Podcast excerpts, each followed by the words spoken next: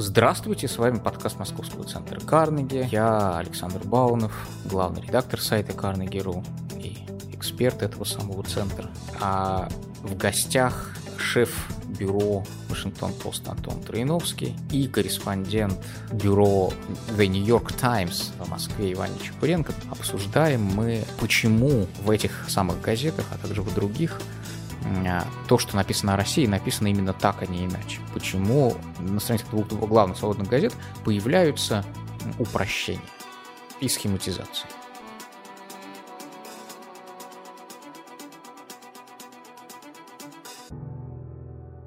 Этот разговор вообще э, трудно построить так, чтобы он не выглядел как критика э, этих самых смешных американцев, которые пишут всякую ерунду в своих якобы демократических газетах. Но при этом его надо как-то построить так.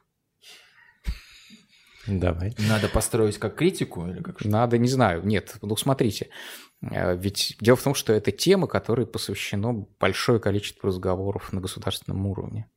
И нельзя сказать, что эта тема не, нелегитимная, она абсолютно нелегитимная. Но просто наш разговор должен быть э, на порядок глубже, и выше, и содержательнее. Да. Я думаю, мы готовы. Отлично. Вот. И а, что-то я вспоминаю. Вот этот, то, что в Нью-Йорк Таймс у меня вышло. Там как раз был два пункта, а, в том числе связанных с схематизацией образа России. А, пункт номер один состоит в том, что это мафия фэмили, это ОПГ, как пишет э, Александр Шмелев часто в своем Фейсбуке. Поскольку он в Фейсбуке пишет, мы не выдадим большой тайны.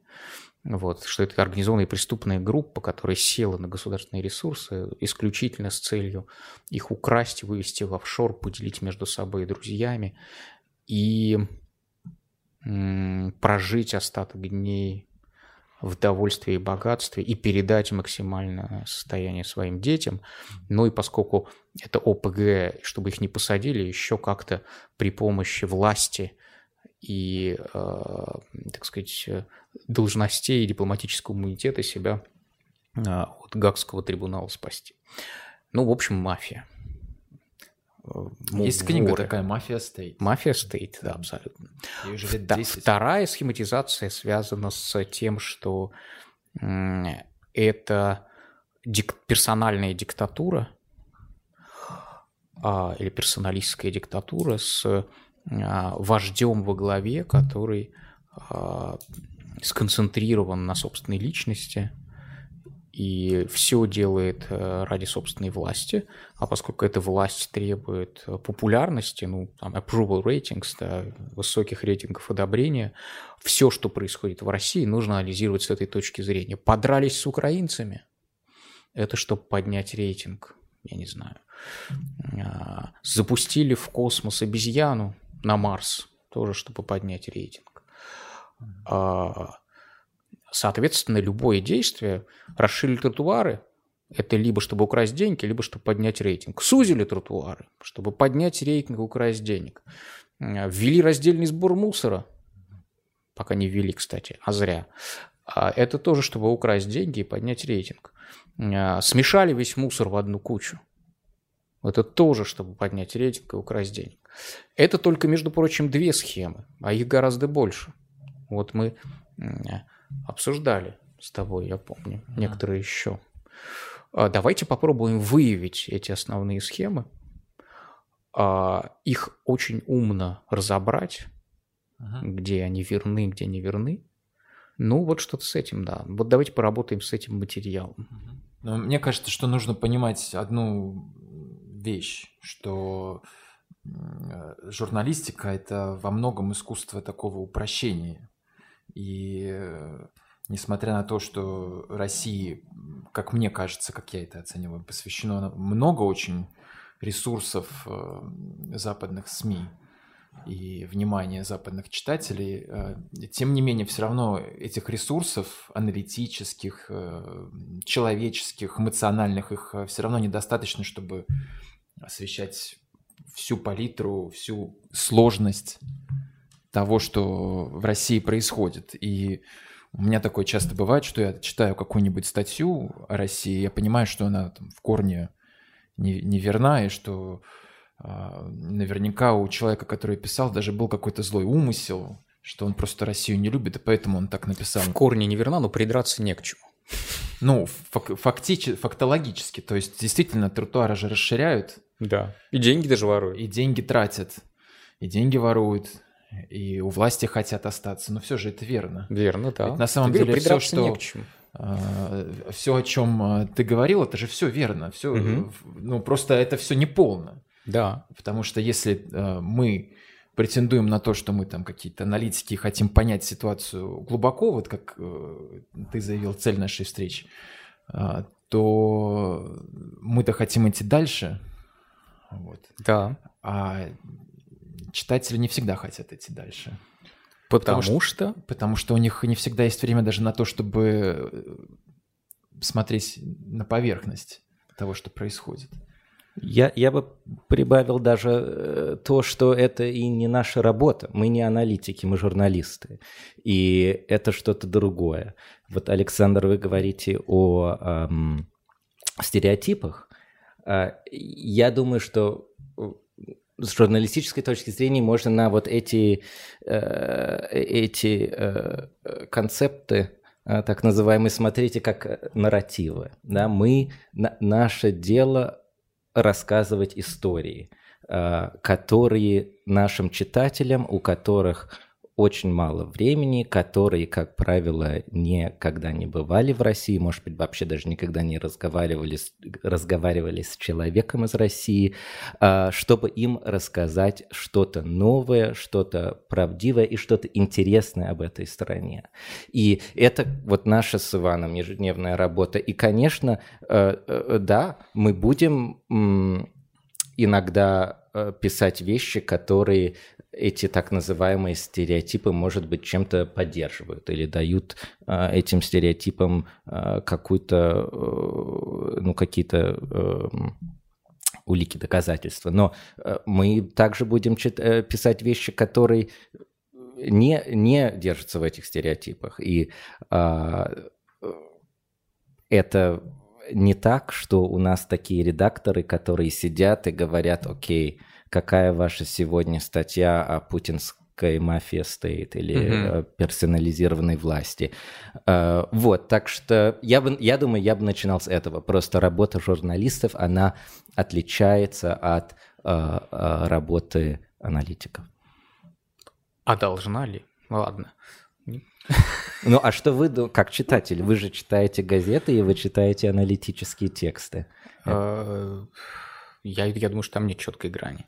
Нет, ну понятно, смотрите, вот журналист, он продает э, действительно рассказ, да, он продает сюжет. И он продает э, даже так, он продает читателя самого себя. То есть читателю самого себя, в смысле, то есть читатель покупает самого себя у журналиста. Это на самом деле гораздо более цикличная вещь, но это мы уйдем в какие-нибудь теории. Нам, mm-hmm. ну, вот, собственно, читатель покупает подтверждение в каком-то смысле своей картины мира. Он не хочет чувствовать себя дураком. А, и поэтому в, в худшем, в лучшем, не знаю, случае у читателя должны быть там, точка входа. То есть у него должен быть мост на остров информации. И этих мостов, э, таких валентностей, да, которыми он может зацепиться за э, ту новую информацию, ту добавленную интеллектуальную стоимость или информационную, которую сейчас принесут, их э, там не так много. Почему так сложилось, другой вопрос, но вот там для России их действительно не так много. Там Путин, Газпром, ну что там, Украина, КГБ, да, почему так держится за эту формулировку полковник КГБ, да, или выходец из российских спецслужб. Ну, понятно, да, что это очень мало говорит, собственно, о Путине. Это что-то о нем говорит, но это каждый раз, э, когда меня представляют, говорят, а еще человек работал в МИТе, да, это как способ продать Потому что, ну вот, если он разговаривает о международной политике, ну вот он еще работал в МИДе, это хорошо продается. Но на самом деле я могу точно так же рассуждать о, внешней политике, не работая в МИДе. Но это такой вот способ упаковки. И для Э, действительно, у Путина очень много других валентностей.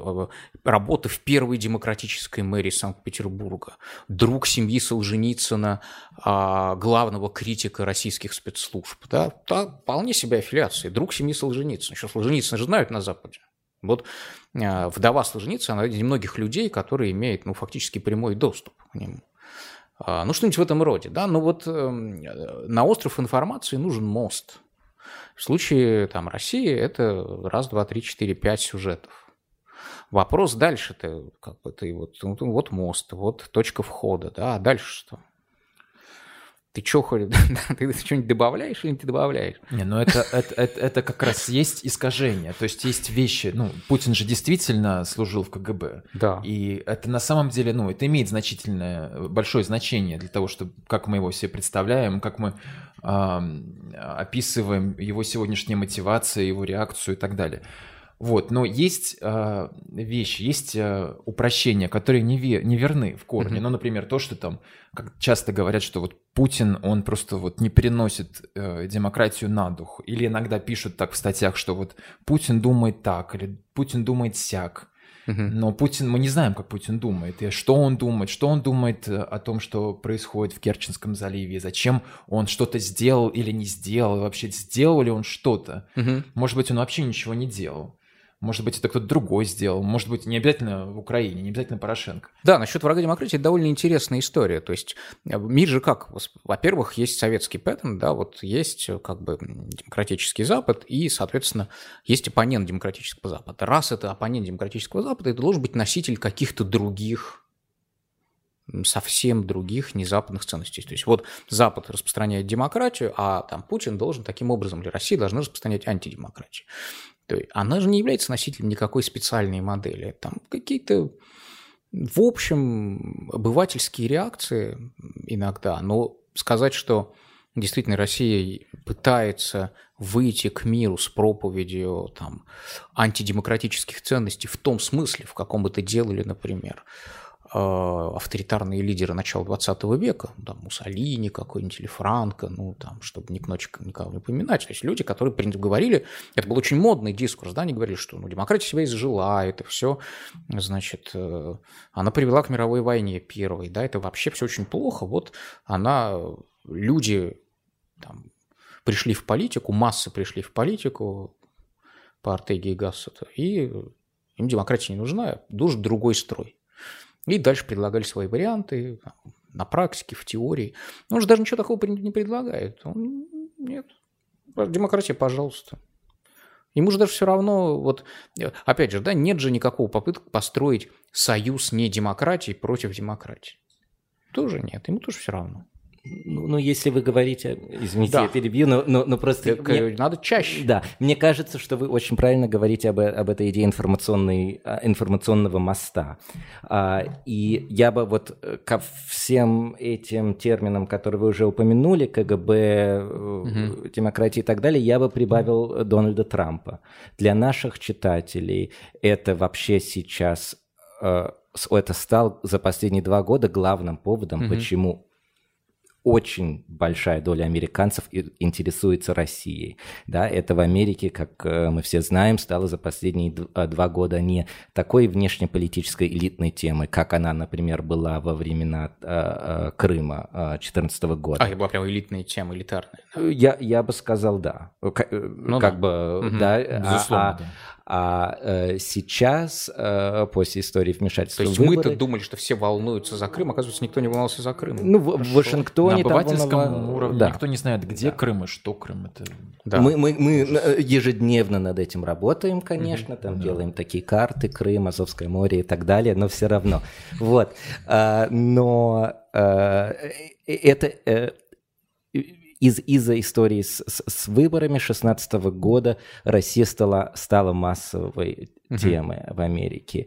И для нас с Иваном это, с одной стороны, феноменально, потому что у нас э, публика потенциальная для наших статей очень сильно расширилась.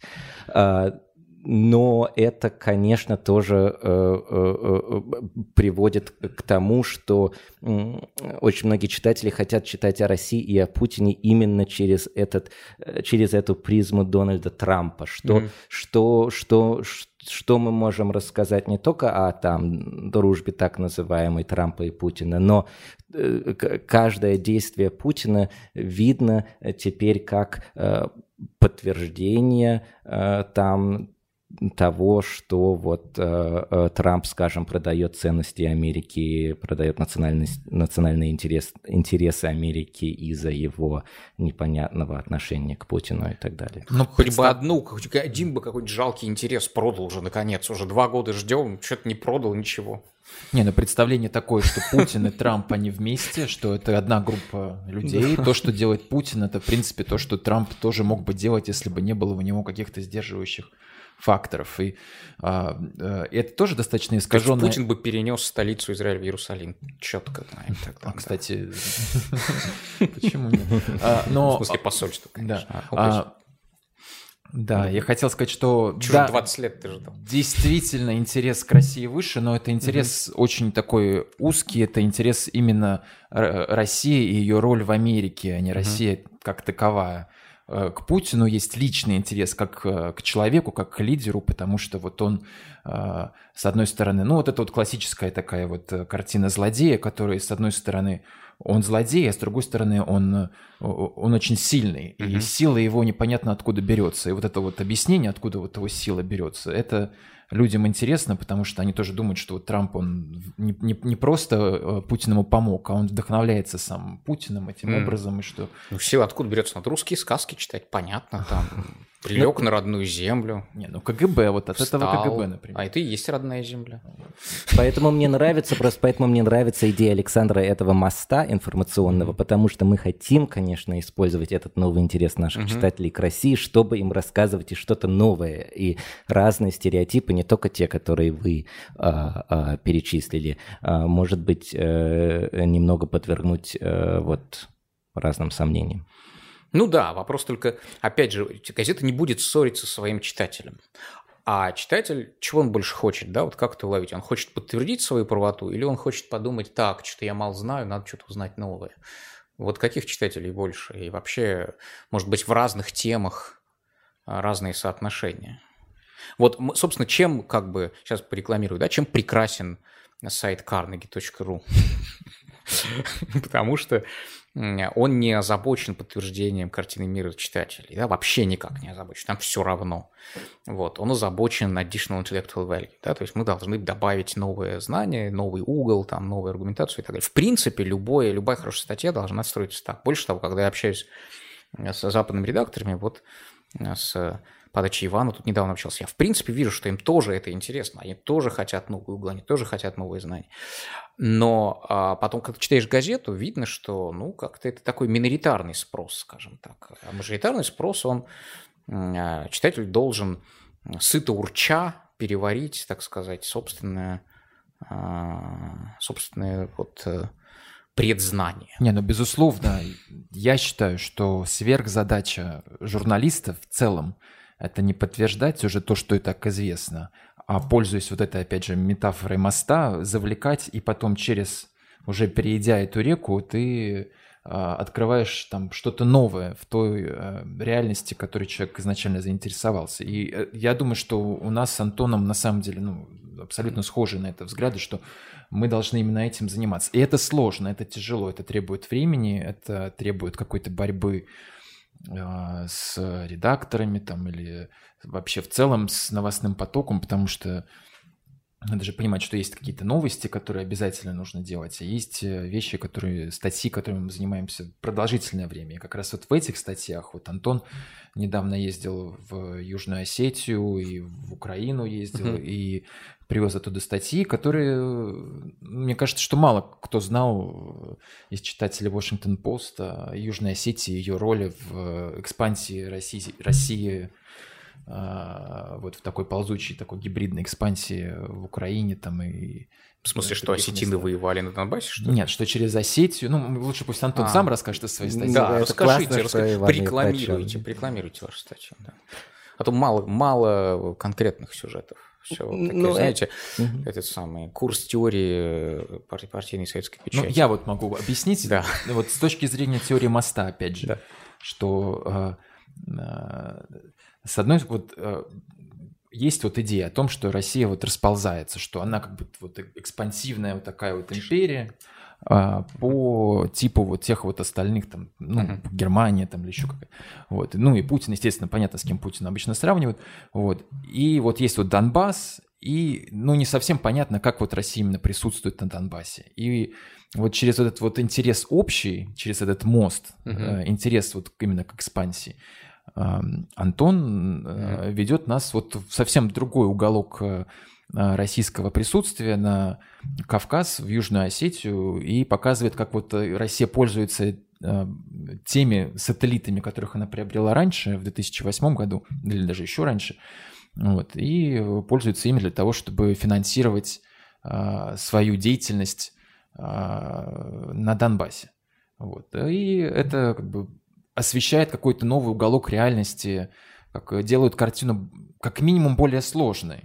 Вот. Осетинские деньги на Донбассе не, не рассказывайте. Ну, ну там, э, э, э, там, нет, Иван совершенно правда, мне кажется, правильно использует эту метафору, потому что э, у редакторы наши э, не секрет, заинтересованы российской внешней политикой. Угу. И а, не, не только общей стратегией, а и э, тактиками и методами.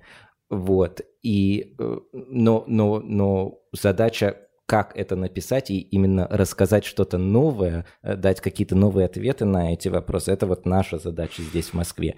А, и да, пример вот с Южной Осетии был такой, что была статья о том, как а, был построен за последние три года а, такой треугольник финансовый, который разрешает банковский, который осуществляет, делает возможно банковские переводы между Донбассом и Российской Федерацией через угу. Банк в Южной Осетии, так как Южная Осетия единственная страна или так угу. называемая страна, которая признает ДНР и ЛНР. Угу, угу.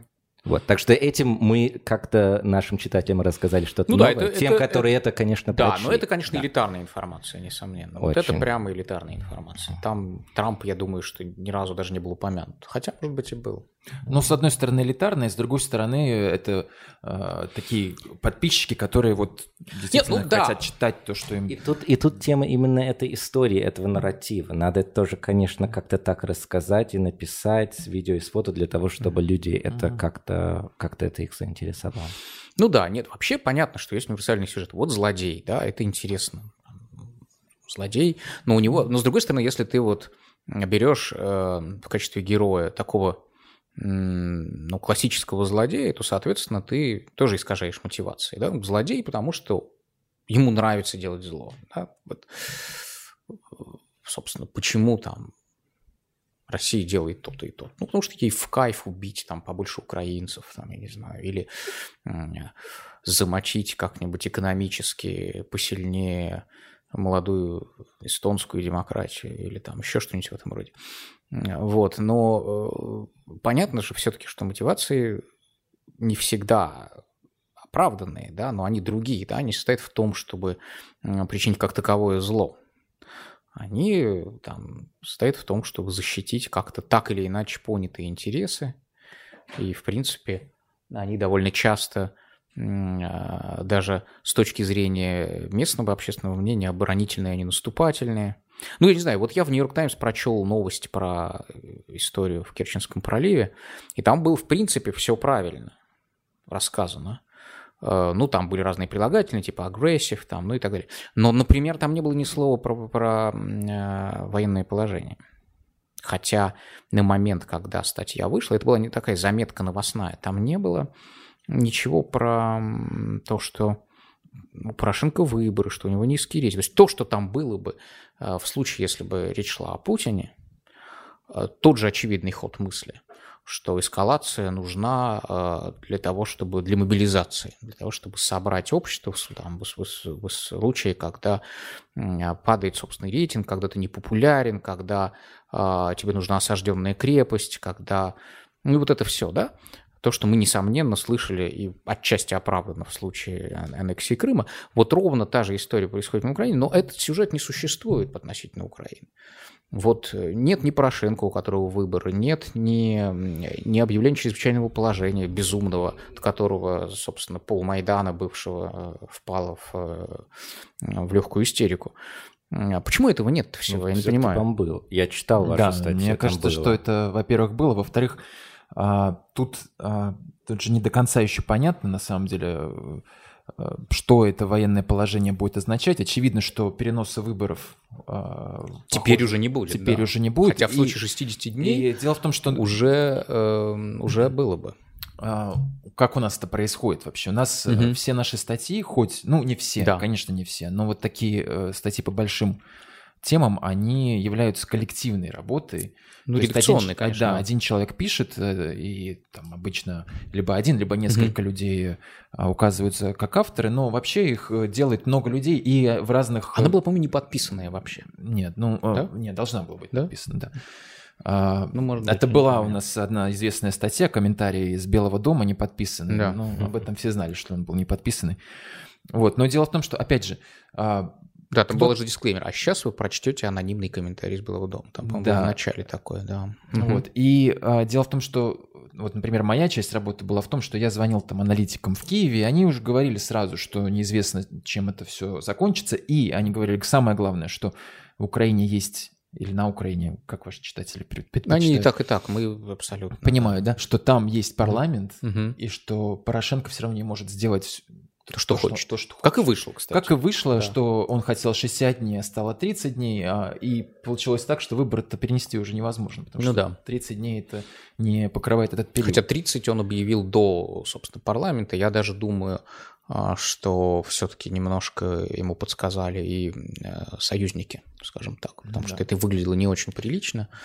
И думаю, что... Поскольку он пришел в парламент уже с 30 днями. Если бы он пришел с 60, видимо, был бы скандал страшный. Ну, он- ночью-то он заявил про, именно про 60 Да, да, да. дней. Тут э, с Украиной вообще отдельная тема, и Антон э, может то же самое со мной сделать, может быть, просто я, не, я же не шеф бюро, поэтому у меня нет такого количества а, отдельных вот таких больших материалов. Но вот Антон ездил в Украину или на Украину, и, в общем, на Украине а, а, часто очень сильно обижаются а, по той причине, не только на Украине, а, так скажем, такая вот международная коалиция, которая вокруг Украины сложилась и которая поддерживает э, э, те преобразования, так скажем, которые там начали происходить после 2014 года, что очень часто люди не поддерживают то, как э, московские корреспонденты, а корреспонденты э, обычно находятся в Москве именно за счет из-за там, финансовых каких-то соображений, то, как московские, и то, что они вообще московские, да, это же тоже важно, хоть они и не русские Ну да. зачастую,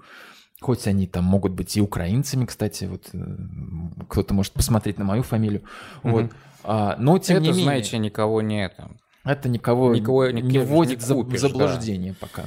Вот, ну это действительно так, что э, я думаю, что что Washington Post, что New York Times очень бы хотели иметь постоянного корреспондента В э, Киеве. в Киеве, Но? да, но его нет, не было никогда, потому что, Почему? ну потому что это другой уровень затрат. Э, Если вы э, В смысле, охрану, что ли, надо нанимать? нет, ну Ну, мне кажется, что Иван хочет рассказать. Это, это да, э, наш, э, наш, э, наша история.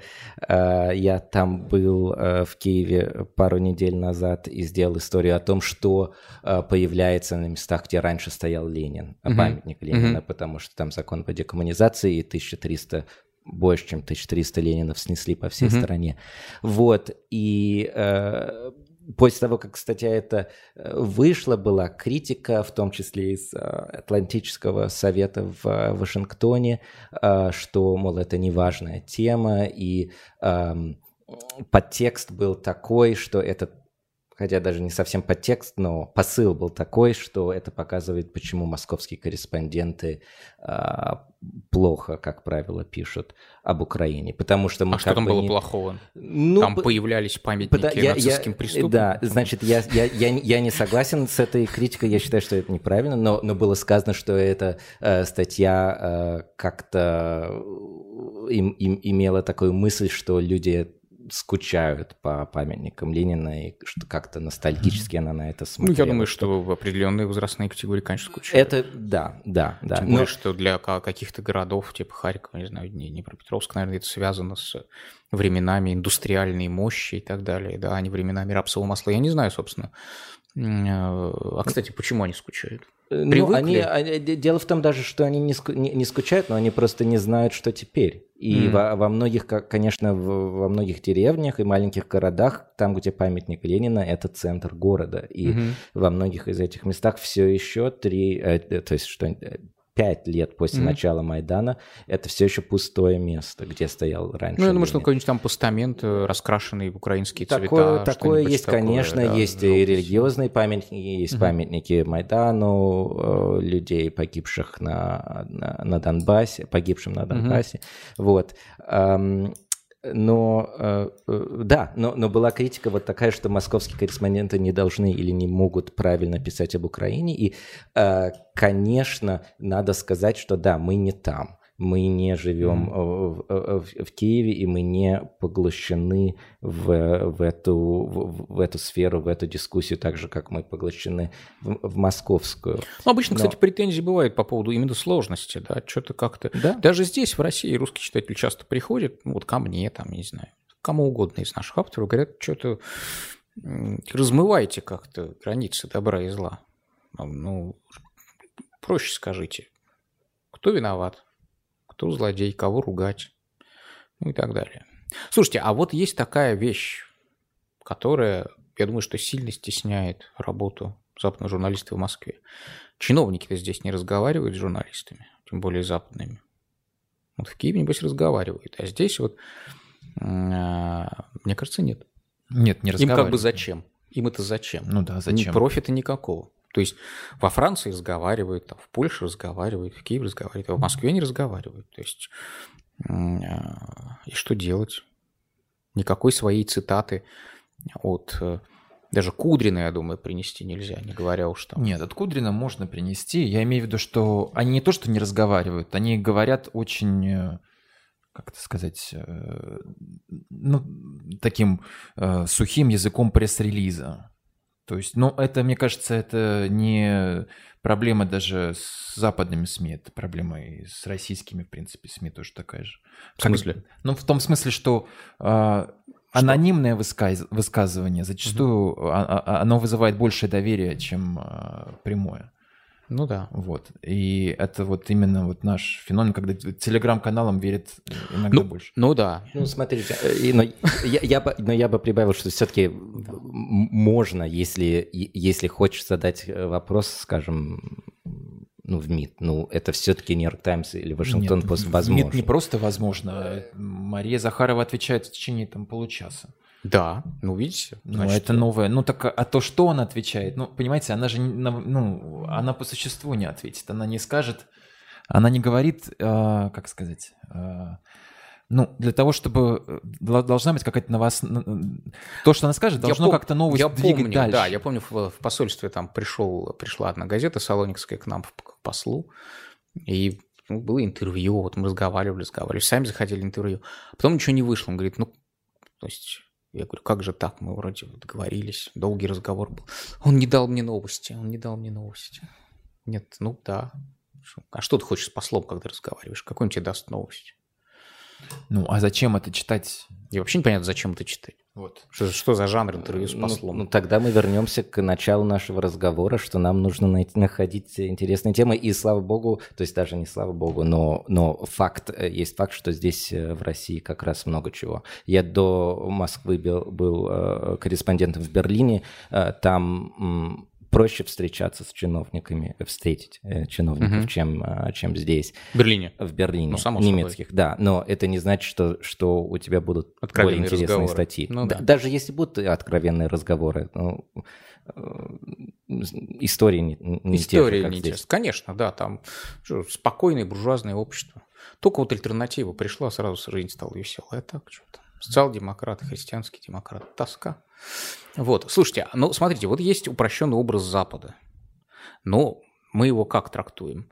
Это просто к тому, что мы же все надеемся на наступление новой счастливой эры и в свободной России будущего, как нам кажется, не будет упрощенного образа Запада. Все это кремлевская пропаганда, все это навязано, весь этот нарратив про там, разморальное разложение – про американский неоимпериализм.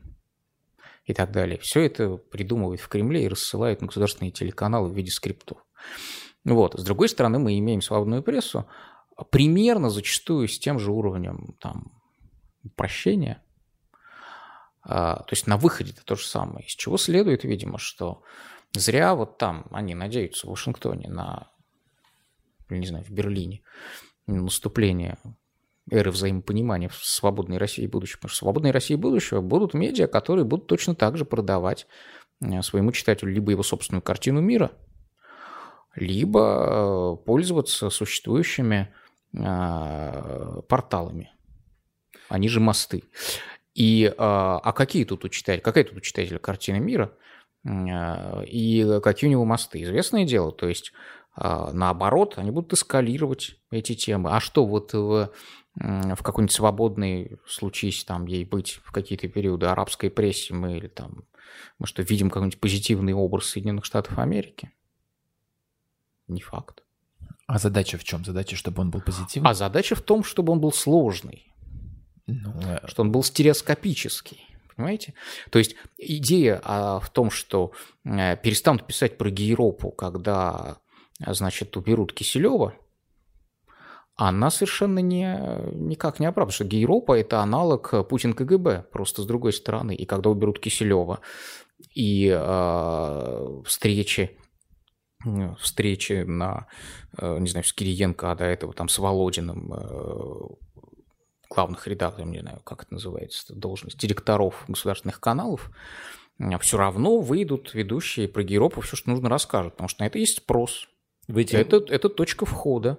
Потому что Кремль, кремлевская пропаганда это все начал? Нет, потому То что есть... большое угу. количество русских людей, э, естественно, естественно, консервативные обыватели, какими были 50 лет назад, немцы или там поляки какие-нибудь до сих пор. Мне кажется, и это в Польше И в Польше без всякого, без всякого давления сверху огромная пресса посвящена этой теме. Нет? А смотрите, как, извините, а смотрите, как поменялся взгляд на Россию на Западе, mm-hmm. в, в Америке среди mm-hmm. республиканцев. К- какое было радикальное изменение, одобрение там э, России среди республиканцев Когда? до Трампа и после Трампа сильно очень изменилось. Расскажите. Ну, я не, я не, я не, не успел понять. Ну, ну э, ведь э, традиционно республиканская партия была та, которая вот самая была антироссийская, еще до того а, антикоммунистическая. Ну, не то, что антироссийская, она типа давайте проводить жесткую внешнюю политику. Да, ну так, Отставить пока, наши я, я говорю, силой. такой, да. такой был у нее имидж в Америке. Да. С Трампом это полностью поменялось, и не только это поменялось, но и, и, и если смотреть на опросы, поменялись взгляды республиканских избирателей да на ладно? Россию. Да. да. А это что, произошло благодаря медиа? Или благодаря чему? Ну, То это, надо, наверное, это правильный вопрос. Fox нет, нет я, я, я, это, это да, я, как, какая роль играла здесь медиа и какая, какую роль играл непосредственно Трамп, это непонятно, но я к тому, что взгляд а, а, впрочем, демократы стали, демократические избиратели стали намного кри- более критически относиться mm-hmm. к России mm-hmm. за последние несколько лет. А, вот. Я просто считаю, что это, это показывает то, то, что общество может менять свои взгляды на Россию, э, э, на, на другую страну какую-то, и э, что это все-таки и сильно зависит от э, внутренней политики.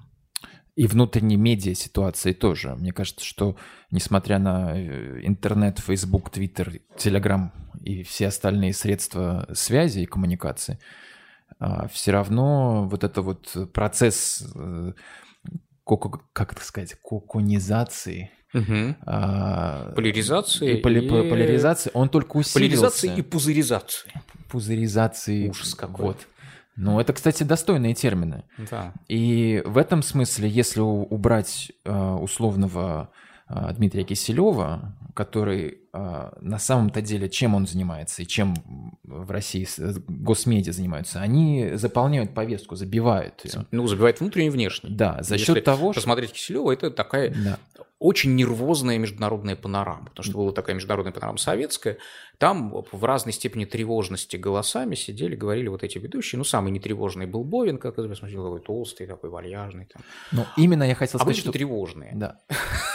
я хотел сказать, что это происходит за счет Да. объема. То есть в Советском Союзе Да. такого не было, такого огромного объема, Да. чтобы э, ве- вечерняя воскресная программа шла там несколько часов, потом шла... Я не помню, сколько она идет. Я никогда Она не смотрел два с половиной часа где-то идет. Да, и, кстати, это очень интересно, что вот я знаю, что вот Мгм. для многих э, иностранных корреспондентов эта программа является важным источником понимания того, что происходит в России. Вот так вот она идет два с половиной часа, Мгм. потом после этого идет э, Соловьевская программа «Москва, Кремль, Путин», тоже Мгм. там час или полтора, потом еще воскресный вечер. То есть в сумме получается 6 часов только в воскресенье. Инф- информационного, аналитического. Вот. И пропагандистского если, вещания, представляете, да. если, если это убрать, что тогда? Будет пустота, которая будет заполнена, ну, всякое чем-то другим. Нет, ну мы видим, да, пардон. Мгм. Не, ну, ну, просто смотрите, если, если э, поменяется тон к Америке а, от, в, от- в Кремле или, или в телевидении, то это не, не, не будет а, как-то влиять на, на, российских, на российскую публику. Вот, вот этот а, опрос, о котором я говорила, вот я его Мгм. нашел. А, Июль 2018 года, а, Gallup, а, да, большая а, соц, а, это, а, организация соцопросов, Э, В 2014 году 22% республиканских избирателей говорили, Мгм. что, они, что Россия – это друг США. В Мгм. 2018 году 40%. То есть почти удвоилась за эти 4 года доля республиканцев, Ну да, а, которые... уч- а учитывая, что демократический нарратив это то, что Россия enemy, получается, что 40% избирателей одной из главных, двух главных партий являются сторонниками противника. Да, то есть То это есть такое и слышно от демократов. предатели в чистом виде. Не лишит ли вообще их права голоса? Но это, это показывает еще раз, в какой мере Россия это Да. внутриполитическая Да, да, тема да. стала. Нет, в этом смысле, когда там какой-нибудь Лавров выходит и говорит, что Россия это там часть внутриполитической повестки, ну да, он прав, конечно. Другое и Америка здесь тоже часть внутриполитической повестки, естественно. Безусловно, вот э, получается, что э, вот есть внутренняя политическая ситуация в США и в России, а между ними связи вот международные, Мгм. то, что называется вот двух, как-то bilateral, ну то есть вот двухсторонние. Двусторонние. Двухсторонние. И вот ее нет на самом деле. И э, так называемое вмешательство э, России в американские выборы – это не международная проблема или не международная тема. Ну целом. да. Это тема, которая вот есть в США и в гораздо меньшем объеме она есть в России. Ну, ну да. Вот. Не, ну хотя там прессе она, естественно, есть. Вообще там, где есть а, какая-то выборная ситуация, сейчас это, ну, стало таким общим местом, да, давайте проверим наши выборы, давайте проверим даже так наших оппонентов на предмет поддержки из Москвы. Да, в Германии это очень ждали Да, в. Германии это так, Брексит потом, Брексит еще до Трампа был, там уже была эта тема. Ну, естественно, французские выборы с Ле Пен. М, а, Как ни странно, каталонский референдум, там ходили кастильские политики, мадридские, с тоже требованием проверить э, там, Каталонию на предмет поддержки из Москвы. Так что теперь это, это, эта тема легитимирована, теперь это будет один из мостов. Да? То есть это вот добавится к набору а, «Газпром», а, КГБ и что мы там еще помним. А, Ну, Сталин ГУЛАГ, это было давно. А Вот, кстати, Interference. Interference. Да, теперь это будет медлинг. Теперь, конечно, это будет Да. вмешательство во внутренние дела, тролли. Это теперь тоже один из мостов, через которых нужно будет перебегать. Ну, не, вот, не просто российской вот тематике. meddling, а вот эта вот экспансия, экспансивность России, Да. что она в какой-то гибридной форме, какой-то вот очень подспудный такой вот, э, очень такой вот, э, как, как подобрать даже слово, не знаю, какой, вот, вот как вот пытается вмешаться во все, не только посредством хакеров, посредством троллей, посредством просто э, там, з- забивания повестки э, дружественными СМИ.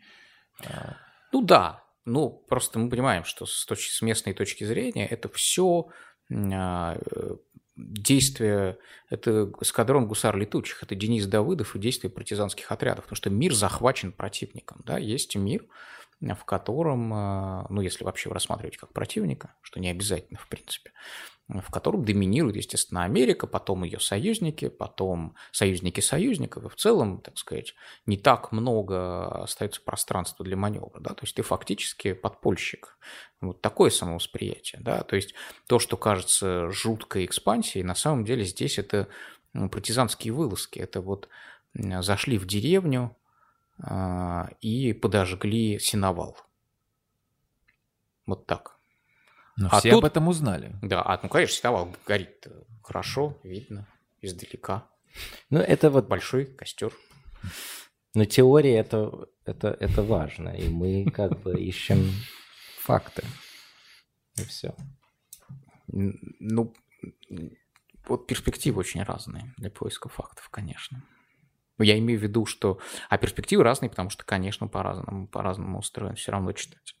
Вот прямо никто по юности своей, кроме меня, не застал телемостов Познера. Еще Познер сейчас для всех интервьюер, на самом деле Познер для а, там, позднесоветского человека. Это вот сидело две аудитории, там были американцы и советские люди, и он такой вел в прямом эфире телемост, где они прямо друг с другом разговаривали. И рассказывали, что в Советском на... Союзе чего-то нет, да, что-то есть. Да, нет, там, кстати, это очень интересно посмотреть. Вот. В Советском Союзе, а, кстати говоря, вот бизнеса не было действительно. Но они обсуждали поразительные вещи иногда. Причем э, в этих, в этих, ну, кроме того, что там нет секса, это было смешно, это все запомнили, но э, просто, просто разные, разные значения были в головах в тот момент у этого слова. Имелось... Женщина хотела сказать, что в Советском Союзе нет стриптиза, и там, не знаю, чего еще, и проституция официальная. И разврат вообще. И разв... Нет, разврат, ну, в смысле, конечно, есть, но он как бы не, не институализирован, да, она хотела сказать это, у нее просто не хватило словарного запаса. Понятно, что он хотел сказать. Но там обсуждаются какие-то поразительные вещи. Вот там сидят, допустим, женская аудитория, советская, американская, и вот они обсуждают, а, не знаю, отпуск по уходу за ребенком. И они как бы на равных это обсуждают. Понятно, что у советской женщины отпуск оплачиваем на минуточку. Он как бы даже больше, не длиннее, и вообще у него такие социальные гарантии прекрасные. А если ты возьмешь ситуацию на местности, понятно, что американская женщина, ну, если она не из нищеты, да, не из совсем плохого района, понятно, что при маленьком отпуске за ребенком э, американская женщина 87 -го года и советская женщина 87 -го года, это были совершенно два несопоставимых уровня жизни. Вот, хотя вот так в разговоре этого тоже не поймешь. Потому что они обсуждают вещи вроде бы общие, да, вот оплачиваем отпуск по ходу за ребенком. В общем, а, а, а реальности за этими словами совершенно разные стоят. Это, даже вот на этом уровне, даже когда слова совпадают, в реальности не совпадают. Вот кошмар какой. То есть тогда нужно идти дальше, следующий шаг, да, вот ведущий, если бы он ставил свою задачу не помирить два осторожно относящих друг, друг к другу народа, а вот открыть им глаза друг на друга, тогда ведущий должен был идти и спросить, а сколько вы можете купить там, не знаю, за ваше пособие, да, сколько вы стоите в очереди, чтобы реализовать эти деньги, там, купить на них такой-то такой товар. Вот, а вы живете в собственном доме или с родителями? А почему живете с родителями? А, потому что у вас 20 лет надо ждать квартиру очередь. Понятно, спасибо. Ну и так далее. Но вот мне кажется, что вот, это вот, э, вот этот тезис про то, что реальности не совпадают, он на самом деле очень важный, потому что в то время казалось, что вот если э, Берлинская стена падет и э, откроются вот эти вот каналы информации, то реальность, она как-то вся воплотится в одну. А оказалось, что вот эта бинарность реальности, она-то сохранилась ну да, да. абсолютно. И тут на самом деле даже сложнее стало, потому что если раньше там просто можно было вот здесь другая реальность говорить, то сейчас-то этого уже нет. И э, писать стало тоже, я думаю, сложнее, чем тогда, потому что как бы, когда ты пишешь из-за стены, и, кстати, тоже вот я mm хотел об этом сказать, что благодаря интернету или а, к сожалению, из-за интернета а, теперь а, ведь видно же, какие статьи читают больше, какие меньше. Да. И если раньше это была просто газета, ее читали вот как газету, непонятно было, какая статья э, больше, Не понятно, почему у нее там 5 миллионов тираж. Да, эти 5 миллионов купили, собственно, что в этой газете. Да, может быть, они кроссворд купили или да. прогноз погоды. Да, а так. там в довесок на первой странице идет статья из Москвы. Да. А там, я не знаю, о, длинные телеграммы о, о дефиците да, там, в магазинах «Березка». Вот. А сейчас уже не так. И сейчас уже вот есть вот эта вот обратная связь, и она, конечно, да, она, конечно, вот тот вот ту сверхзадачу, о которой мы говорили, о том, чтобы больше объяснять, она, конечно, ее усложнила ну, очень да. сильно. Потому что не надо грузить э, человека сложностями. Ну что, время мостов, телемостов не наступило, но, между прочим, есть, я даже не знаю, вот можно, конечно, ездить и смотреть. В конце концов, вот, кстати, вот британцы, которые приехали на чемпионат мира, мы тут обсуждали, сидели с Сапрыкиным, кто там, Порошин, Сапрыкин, я, да, все-таки насколько э, они были поражены а, ну, совершенным несовпадением той картины, которые им давали вроде бы респектабельные, соблюдающие догмы. Там, ладно, какой-нибудь Сан, но там и Independent был, и Guardian, нормальные газеты, Times лондонский. Вот, они приехали сюда, они просто увидели то, чего не ожидали совсем. Вот это как получилось? А я, а я был удивлен, когда я жил в Германии, а, сколько да. россиян приезжало очень прогрессивных, да. либераль, либеральных, да. которые не, не, не понимали, где все беженцы, как это тут всех ну, конечно, да, где, на где улице. все, да, где? Да, так что я думаю, что Иван совершенно прав вот этой идее о, о, о разных реальностях, и они сейчас существуют не только между нашими разными странами, но и внутри наших стран, и внутри США с Fox News и не Fox News. И, и, э, и здесь тоже, и я думаю, что э, тако, такой же важный вопрос, вот мы говорим о стереотипах э, западных России, это что вот эм, что будет дальше со стереотипами типами, ну, которые здесь получается, у людей. журналисты, конечно, продают не, не, не реальность, а все-таки они продают сюжет, ну, сериалы, да, они действительно продают истории, что с этим делать непонятно, потому что они могут в большей или меньшей степени там, носиться к реальности, но все равно ты продаешь истории. Ты как бы, в принципе, тут же тоже люди чем поражены. Вот были догмы. Считалось, что там, все догмы там, газеты «Ведомости» списаны в свое время с догмы больших американских английских газет. Столько-то проверок источников, столько там попыток дозвониться до противоположной стороны. И сейчас, да, все как-то горестно сообщают, что вот мы-то верили, а оказывается эти догмы, а, когда отброшены, когда идет борьба и так далее. Ради борьбы можно им поступиться, публиковать анонимные какие-то эти. Но я считаю, Трамп что... метровой, да. в какой гостинице жил Трамп, я забыл. В Риц. В Риц, Карлтон. Ну, смотрите, вы говорите... Трампа в Риц, Карлтоне. Вот. То есть можно продавать сериалы, но очень трудно продавать информацию. Да, это трудно, безусловно, это трудно. И, конечно, 99% э, бывают дни, где наверняка 99% читателей Вашингтон-Пост не читают ту статью, которая появилась о России, но 1% читает, и часто бывает и больше, чем один процент читает, и какой-то процент этих процентов узна, у, у, у, mm-hmm. узнает что-то новое для себя о России, и это отлично. И, и все-таки благодаря интернету, я думаю, общая эта цифра, э, общее число этих наших читателей, я надеюсь, все-таки возросло. Даже если иногда немного грустно смотреть на эти ну, Прям как э, Познер 87 -го года. Не, ну, ну стремиться это нужно все равно к лучшему. Да. Я считаю, что вообще можно Именно. делать и писать можно лучше. И есть, действительно, есть. Я, ну, не совсем этично было бы, и у меня на самом деле нет сейчас в голове каких-то примеров таких вопиющих, но есть эти статьи существуют, которые там полностью искажают реальность и пишут, ну, просто неправду там о России. И... Или пишут правду, но эта правда, она хуже любой неправды. Так тоже бывает. Ну да, правда, с, с такими существенными лакунами. Да, а другой раз бывает, открываешь, думаешь, боже, неужели, как это вообще возможно? Кто, где, куда смотрел, э, куда смотрел редактор, как это вообще вышло? Насколько, настолько это не консенсусно, так сказать, настолько это там объемно, интересно. И, ну, не знаю, есть на это спрос или нет. Да. А почему мы должны, мы должны какие-то рекомендации дать в конце? Ну, я уже на самом деле начал с какой-то ременда... Конечно же, а, если бы вообще не было никакого освещения России, мне кажется, было бы намного хуже. Потому что когда люди находятся в, вообще в неведении о том, чем страна является, не было бы вот этих людей, вот э, как а, Антон, не было бы бюро Нью-Йорк Таймс, Пост и многих других э, газет, э, было бы намного хуже. Но а, все равно, конечно, надо стараться больше, лучше всем нам. Вот, и, и пытаться, как, не, несмотря на то, что ситуация там может быть э, не самая лучшая сейчас, все равно пытаться находить какие-то возможности вот через эти мосты завлекать людей, чтобы ну, показывать ситуацию да. более таком цветном вопрос, виде. Опять же вопрос, это вопрос задачи. Если это борьба и противник, то, может быть, а зачем усложнять противника, если это усложняет там победу? Зачем усложнять там? Ну, но мы... Японцев в 45 году. А, но если, с другой стороны, Америка усложняла Вьетнамскую войну и не выиграла Вьетнамскую войну. Кстати, и хорошо, потому что возни бы потом был бесконечный.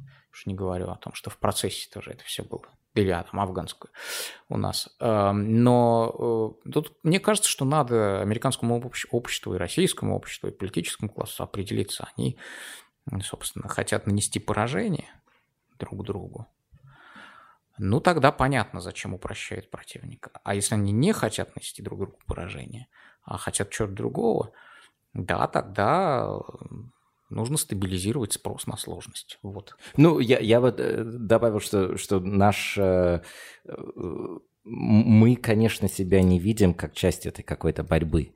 Это, mm-hmm. например, в Америке э, президент Трамп, это наш говорит главный редактор, президент Трамп хочет из нас сделать противника из прессы, но mm-hmm. мы не его противник, мы делаем нашу работу. И точно так же я считаю, что это очень интересные все вопросы о том, какую мы роль играем в этой геополитической ситуации. И мы, то есть я, безусловно, иногда, конечно, надо об этом это иметь в виду и об этом задумываться, но в конце концов это все-таки не наша а, задача а, участвовать в этой борьбе непосредственно, а делать просто вот нашу работу, рассказывать истории, рассказывать людям что-то новое. Сейчас никто вам не поверит, что вы не в борьбе. Вот никто не поверит. Ну, как это? Я, я, я не понимаю, как мы в... В глазах общественности здесь да, восприятие изменилось как раз. Всем показалось, что вместо журналистики началась, собственно, ну, знаете, если, ну, знаете, если мы бы, правда, участвовали в этой борьбе, то нам уж точно нечего было бы делать здесь. Нам не нужно снимать э, офис на Садовой Самотечной улице. Э, мы можем сидеть в Вашингтоне, и, и, и, и намного проще все это писать будет о России там, если мы только занимаемся а так, борьбой. А так солиднее. Вот из Москвы. Не, мне кажется, в, в России Нет. вообще в целом ценность журналистики, она сильно девальвировалась за последние годы, и поэтому многие люди, ну, очень такой цинизм вообще ага. в целом в обществе. Ну, наверное, я про Америку просто не могу говорить, потому что я не специалист совсем в Америке, потому что в Америке также. Вот, но а, проблема-то именно в том, что мы думаем, что у них более-менее так же, как у нас – Потому что это, не... это большая отдельная тема. Да, это тема да, обратного вот. карго-культа и... имени Екатерины Шульман и так далее. Да, да и вот мы думаем, что если у нас обсудить, да. стало так, то и у них так же. Да. А, потому что про догму-то мало людей знают в, России. А фундаментально эта проблема в том, что, опять же, наша реальность, реальность России и вот реальность, если мы вот сейчас говорим про э, американские СМИ, там, ну, mm-hmm. в принципе, про Запад в целом можно так сказать, что эти реальности, они сблизились э, когда-то э, после распада Советского Союза, но они не совместились. Они и сейчас вот из-за того, ну, что сов... разные, да. совмещение это не произошло, происходит такое отталкивание. Но это не, это не проблема журналистики. И журналистика, и да, корреспонденты это то, московские это то, не смогут ее решить. Это то, о чем мы говорим. Это, безусловно, не журналисты распихивают читателей. Это читатели уже ну, то есть читатели, слушатели, зрители, они уже сначала разошлись, а потом журналисты обслуживают эту дистанцию между ними. Ее можно обслуживать, так сказать, по-разному, просто разными способами, но сама дистанция действительно не создана журналистами, это правда, это недоверие, не созданное журналистами, но они его обслуживают так или иначе, они либо пытаются его как это, to bridge. Да, да, то есть вот эти вот мосты, они вот между провести эти... мост, либо да, они наоборот да. пытаются там распихать их подальше, то есть, ну, как-то продать э, свой материал, как раз используя в качестве двигателя вот эту там, взаимную нелюбовь. И имени... если режиссера Звягинцева. Вот, кстати, хороший пример. Да.